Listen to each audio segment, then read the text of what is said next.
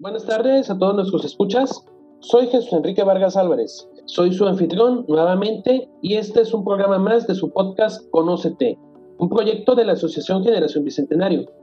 En este segundo episodio del año 2021 tenemos a una invitada muy especial, a la cual ustedes ya lo conocen, y es parte de las sorpresas y las nuevas dinámicas que nosotros crearemos para este podcast. Hemos decidido, el equipo de trabajo que conformamos esta asociación, que a veces nos quedábamos un poco cortos con las pláticas que teníamos con nuestros expertos. Así que a partir de este mes podrán ustedes disfrutar dos temas con el especialista que nosotros invitemos. Uno será para abordar de manera general su desempeño profesional, algunos consejos sobre su área para aquellos que tengan interés y un segundo episodio será enfocado más a temas de actualidad. Habiendo dicho esto, imagino que ya saben quién es nuestra invitada, pero no está de más presentar a la doctora Mariana Ortiz. Ella es médico cirujano de la Universidad de Guadalajara y también es especialista en sexología. También está especializada en lo que es la educación sexual. La conocen de nuestro podcast anterior, en el cual abordamos de manera general cuándo y por qué es importante que nosotros vayamos con un sexólogo.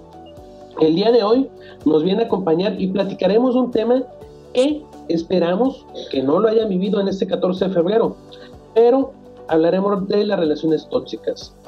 ¿Para qué? Porque es importante. ¿Realmente hay alguna definición? Estas dudas y demás que ustedes nos han compartido por medio de las redes, las preguntaremos y la doctora nos dará su punto de vista. Doctora, nuevamente bienvenida a este su espacio. Un gusto volver a verla y pues eh, un saludo que quiera mandar ahorita a todo el auditorio.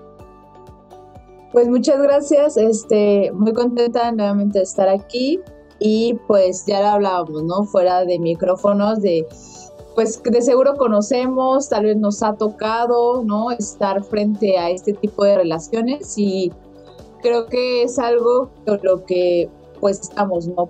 conviviendo bastante, entonces qué padre que se dé nuevamente la oportunidad, encantada de estar aquí nuevamente, de estar contigo y con todos los que nos están escuchando. El honor es nuestro, doctora, y pues yo creo que es momento de entrar en materia, pero vamos empezando. Doctora, es un término que realmente se ha estado eh, poniendo de moda, yo me atrevo a decir quizás en los últimos cuatro o cinco años, así tal cual, como relación tóxica. Pero es algo que yo creo que es inherente a la vida en pareja o incluso a cualquier relación de, entre personas, llámese una relación familiar, una relación con amigos, con hermanos. Pero ante las leyes o de manera médica o ante alguna asociación, existe un término que sí tal cual sea la relación tóxica o alguna definición o cuál es el concepto más cercano que llegamos a tener. Esta palabra se ha puesto muy de moda, ¿no? De repente agarramos eh, ciertos términos sin embargo, la definición ideal sería una relación violenta. Por una parte, al utilizar el término de relación tóxica, creo que visibilizamos que existen relaciones que no son tan buenas, pero por otro lado, a veces siento que romantizamos o sea, hacemos porque ya sabemos de que, ay, mi tóxica, ay, mi tóxico, y que si no es tóxico, no, ¿no? Y que si tu tóxica no te quiere, si tu tóxico no te quiere, o sea, lo romantizamos y lo normalizamos. Pensamos que tendrá que ser parte de una relación. Entonces, eso es un poquito lo que tengo un tema con esa terminología. Claro que de repente yo la llego a utilizar, ¿no? Sin embargo, creo que pues si una relación violenta, ¿no? Ese sería como el término adecuado. Perfecto. De aquí vamos a partir para algo de lo que platicamos en el podcast anterior, llamar a las cosas por su nombre. Entonces, una relación violenta, sobreentendemos que no realmente hablamos de relaciones del noviazgo, si bien puede que sean las más comunes, o por lo menos con las que ustedes más se enfocan. ¿No, ¿No es así? creo que a veces relacionamos eh, la violencia solamente con golpes eh, y, me ha tocado verlo de repente en la consulta cuando las personas se dan cuenta que están sufriendo una, una, una relación muy violenta, pero dicen, es que a mí no me han golpeado, o sea, esto no, o sea, no, no es, porque no solamente es a través de una situación física, sino también existe la violencia psicológica. Entonces, que eso es de lo que más existe y pues sí, está desde, desde el noviazgo, ¿no? Como se menciona, el hecho de la eh, agresión física que no es necesario, no es condicionante, sino ya a partir que nosotros logramos empezar a ver, a percibir cualquier tipo de violencia. Eh, esto lo decimos un poquito sobre la marcha, doctora. Quizás a usted le ha tocado ver algunos termómetros que marcan en algunas escuelas o en algunos hospitales los violentómetros. Realmente sí son herramientas de utilidad para que yo chico con mi pareja, yo chica con mi pareja, pueda identificar si estoy sufriendo violencia.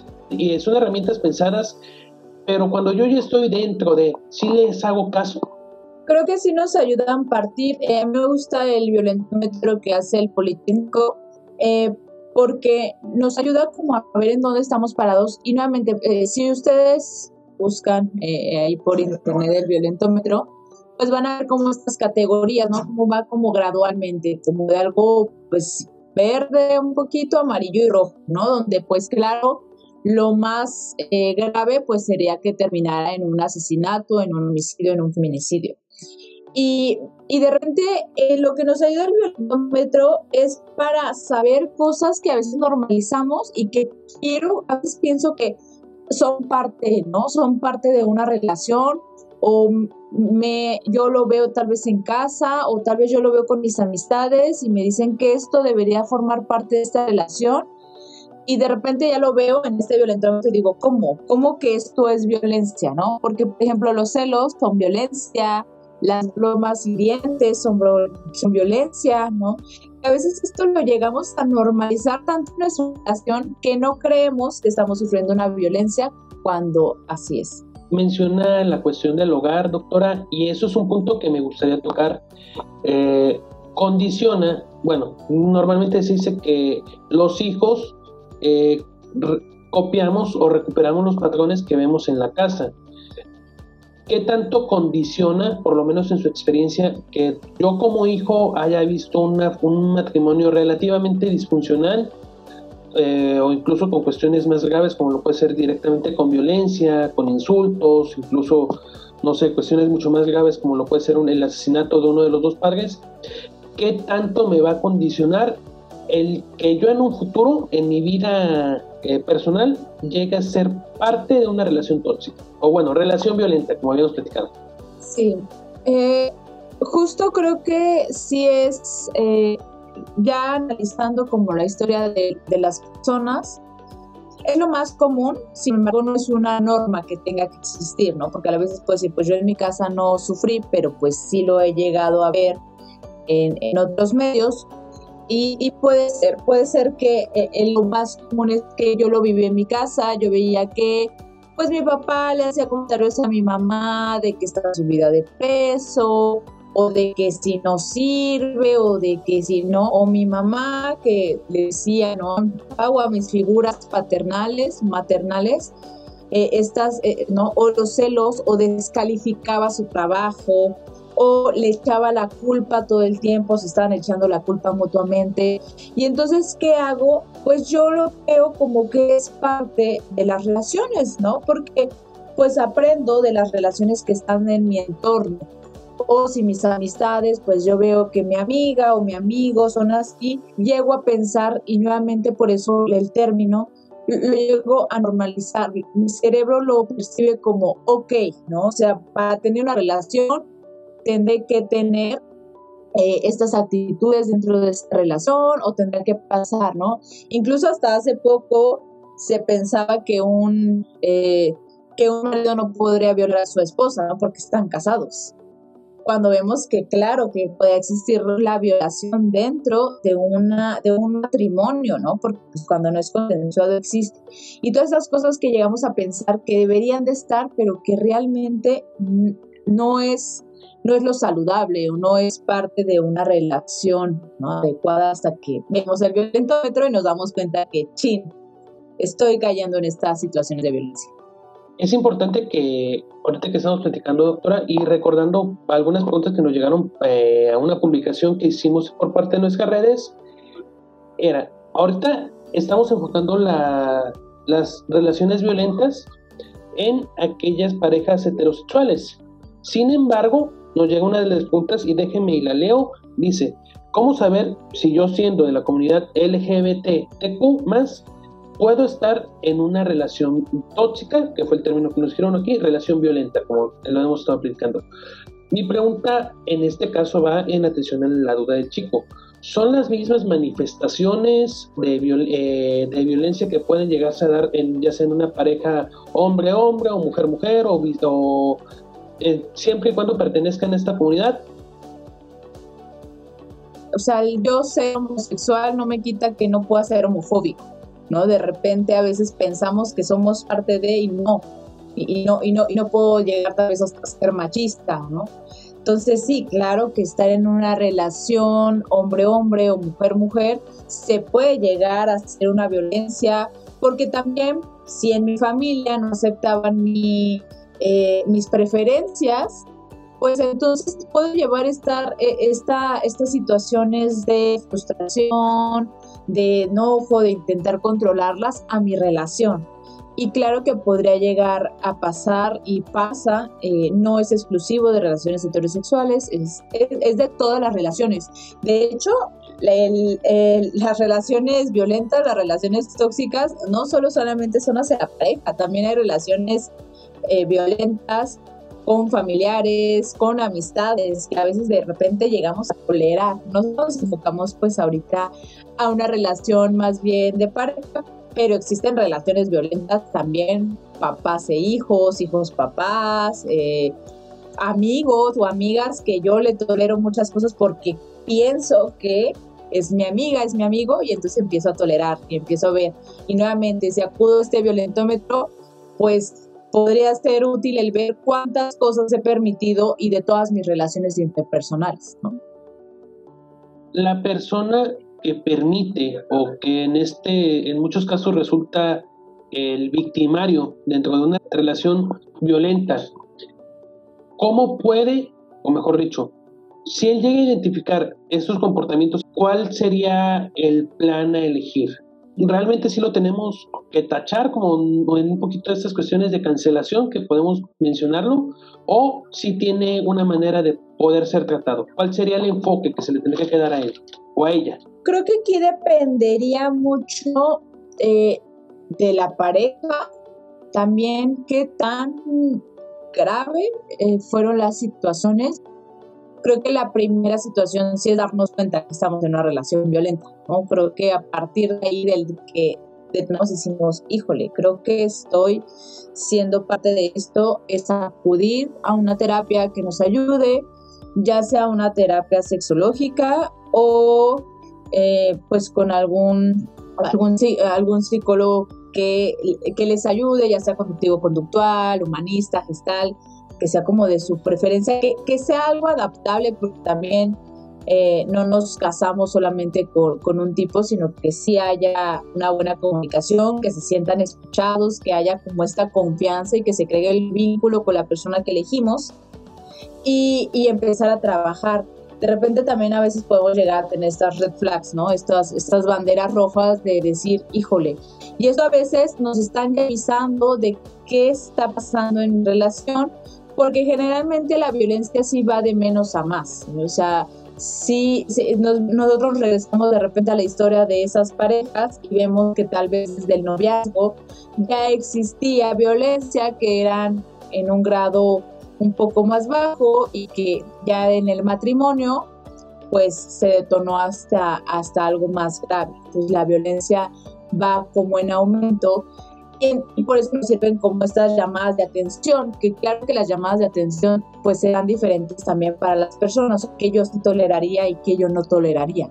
Eh, ahora, basándonos del otro lado, del lado de la víctima, por así decirlo. ¿Por qué? Porque muchas veces son roles intercambiables. Quiero creer que eh, en una relación cuando ya las dos partes ya están completamente rotas, pueden cambiar y puede haber violencia en ambas direcciones, o sea, actitudes violentas en ambas direcciones. O va a haber un rol bien definido de yo soy victimario y ella es víctima o al revés. No quisiera llamarlo juego, pero ya entramos en estos roles del pues del cansancio, de que bueno, pues entonces tú me estás celando, porque me estás celando, entonces tal vez yo debería celarte, ¿no? Y entonces ya los dos empezamos a celarnos mutuamente y entonces eso pues va desgastando un poquito la relación y ya no empezamos solamente con celos, sino pues empiezo yo a culpar de todos los problemas que estaban pasando en la relación, pues tú me culpas, pues yo claro que también te voy a culpar de algunas cosas y empezamos, ¿no? Y empezamos a escalar y empezamos a escalar en esa violencia y nos empezamos a gritar y ya nos empezamos a empujar y, ¿no? O sea, como estas situaciones de repente pueden llegar a escalar y no necesariamente tenga que ser que un lado completamente es el que va a atacar y otro lado es el que va a recibir nada más, ¿no? Ya, ya cuando llegan a la, a la terapia ya viene como este desgaste de esta relación, porque a veces pues no sabemos, ¿no? No sabemos que estamos en una relación con violencia, no sabemos que estamos en una relación violenta y cuando nos damos cuenta pues ya estamos en estos niveles donde se necesita ayuda profesional, donde ya, ya estamos en este semáforo, en esta parte roja, ¿no? De, de alerta. Algo que caracteriza a las personas en general y que es algo que creo que como seres humanos es muy propio de nosotros es aferrarnos a las cosas. Y muchas veces hay motivos que quizás hemos desde visto en películas o en series hasta que las hemos vivido quizás si no en carne propia, ver en algún familiar, ven, eh, ver con algún amigo, de que por una situación en específico siguen esperando esa situación, ya sea porque no es que peleamos mucho, pero en cuestiones de la intimidad nos entendemos muy bien, económicamente a los dos nos conviene, muchísimos ejemplos que podríamos poner. ¿Son reales estos condicionantes? O sea, sí, una cuestión clave puede permitir para reconstruir todo o realmente se tienen que buscar más puntos en común. Digo porque otro, otro ejemplo que muchas veces se llega a presentar es el clásico, seguimos juntos por los niños. ¿Qué tanto sufren estas terceras personas a partir de esos condicionantes? Aquí habrá que ver, eh, hay veces que se trabaja, por ejemplo, nos ha pasado casos que trabajamos en la relación de pareja porque tal vez llega una pareja eh, donde nada más pues se culpaban y de repente pues eh, la mujer de repente le gustaba humillar a su marido en público, ¿no? Entonces que en unos niveles pues que tal vez se, que se llegan a trabajar, que para las personas pues a los involucrados no les era una situación para terminar ese, ese, ese matrimonio, entonces empezamos a trabajar en esto, ¿no? ¿Y qué pasó al final? que esa pareja que llegó decidida a trabajarlo, a hacer algo por este matrimonio, cuando, cuando ya lo trabajamos en conjunto, vieron que estaban mejor estando separados. A veces el, el, resolver las cosas no significa que se resuelven para quedarse juntos. A veces el resolver las problemáticas es para saber que ya no quiero estar ahí, pero lo, resolvemos que de una manera adecuada, sin que haya más violencia, sin que lleguemos eh, a afectar a, otros involucrados, en este caso en, en, particular no había hijos, pero ellos pensaban, pues venimos a trabajar la relación en pareja para seguir juntos, trabajando en esta relación se dieron cuenta que pues realmente ya no querían seguir juntos, ¿no? Entonces a veces las soluciones son diferentes a lo que esperamos, ¿no?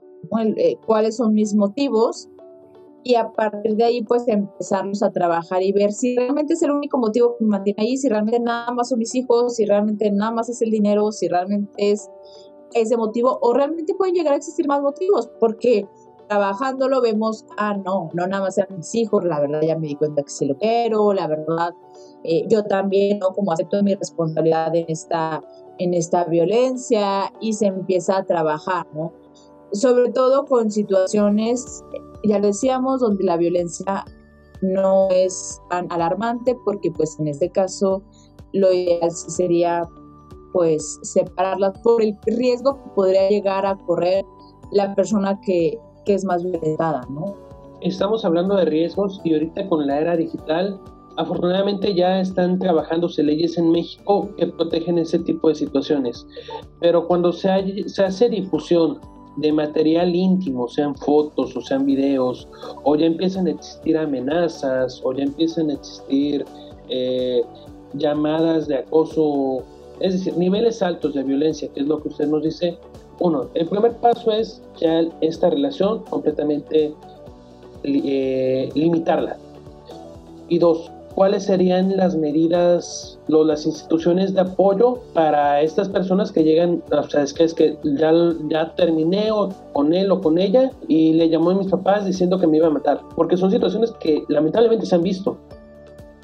¿Cuáles serían estos lugares donde estas chicas o estos chicos pueden acudir. Sí, afortunadamente pues la ley Olimpia ya no nos protege a todas las personas porque a veces piensan que nada más es las mujeres, no, claro que también hay casos de hombres, no, personas trans o que eh, llegan a tener estas situaciones, entonces afortunadamente pues la ley funciona para todos lo importante, lo más importante es denunciarla, ¿no? El, el, no quedarme callado, porque a veces en esta extorsión es lo que llega a pasar. Yo, yo le digo, y no vayas a hacer algo, ¿no? Y te amenazo, y no caer como en, no creer en estas provocaciones, sino sí denunciar, creo que eso es lo, lo importante para pues, justamente que se pueda perseguir, ¿no? Y penar estas, estos actos y bueno, existen muchas instituciones donde pues hay apoyo a las mujeres, está el DIF,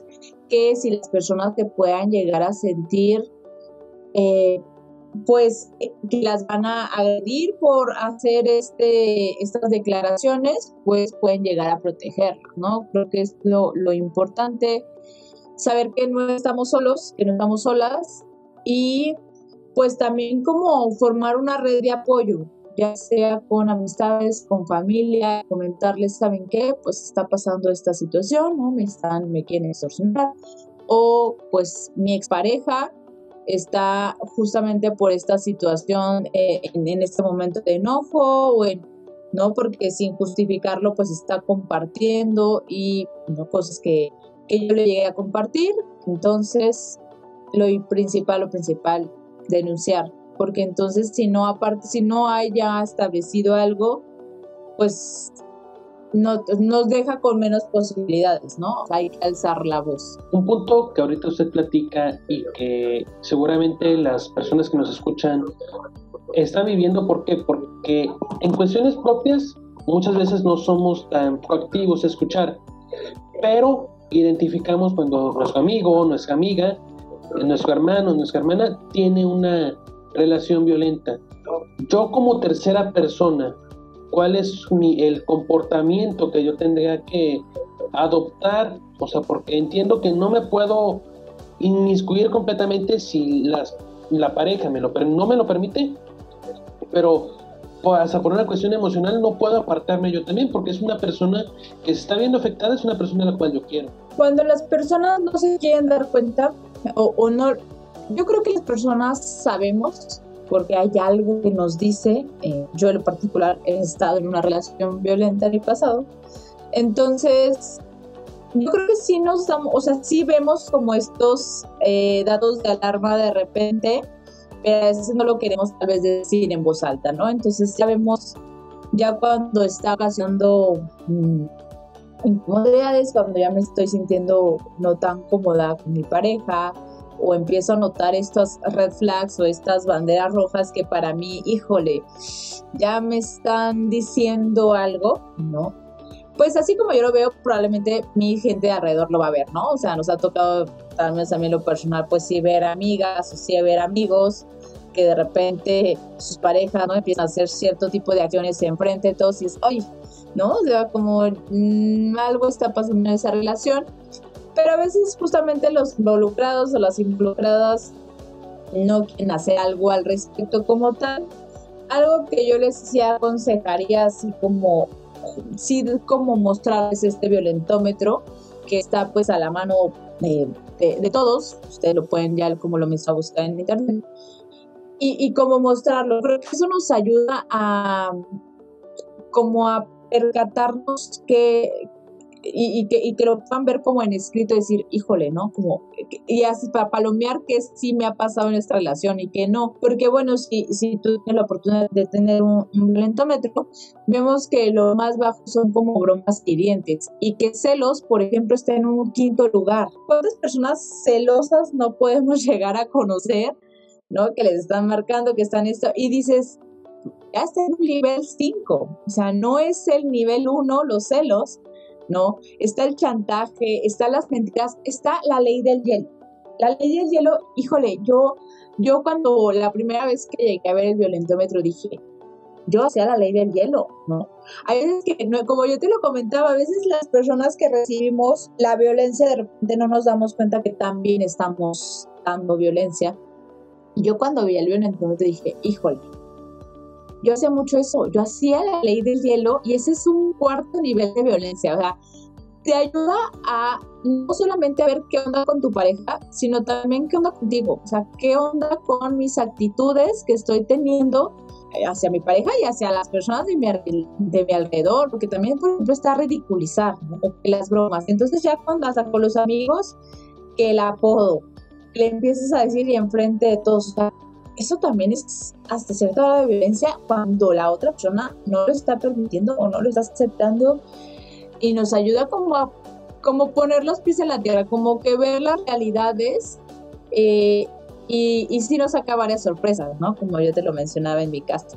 Y no solamente usted, doctora, ahorita que lo platica y volviéndolo a recordar un poco, si es como que, híjole, esto yo lo hacía, o esto yo lo hago incluso, o sea, que creo que un poco esta es la finalidad de este tipo de, espacios, de que los que nos escuchan puedan reflexionar un poquito, puedan darse cinco minutos para revisar de las cuestiones que aquí estamos platicando y ver qué estoy haciendo mal y también qué estoy haciendo bien y qué está pasando mal en mi vida y quizás poder empezar a tomar acciones. La verdad creo que esto es lo padre de ese tipo de, de situaciones y la verdad creo yo que es, las dos pláticas han sido invaluables. Muchísimas gracias por su participación, doctor. Para terminar, algún comentario así abierto al público que usted quiera realizarles, el micrófono es suyo. Y pues muchísimas gracias, con confianza, y ahorita terminamos el podcast. Como les mencionaba en algún punto, que a veces nos llega a pasar con relaciones que empiezan en un noviazgo si desde el noviazgo ya existe la violencia, eh, la violencia no se va a terminar solamente porque la relación se convierte en un matrimonio. Varios discursos que vamos a percibir es que yo pensé que iba a cambiar. Yo pensé que una vez que ya vivíamos juntos, yo pensé que una vez que estuviéramos casados, yo pensé que una vez que tuviéramos un hijo, tuviéramos una hija, iba a cambiar no pasa así. Eh, las personas cambian porque lo desean, no porque alguien más les esté diciendo que vayan a cambiar y las personas generalmente si son situaciones que están muy arraigadas para cambiar necesitan la ayuda de un profesional, de un psicólogo, de un sexólogo, de una sexóloga para poderles eh, justamente como aclarar las situaciones y que se den cuenta de, los casos que pudieron vivir ¿no? En, su pasado o en relaciones pasadas o en su presente.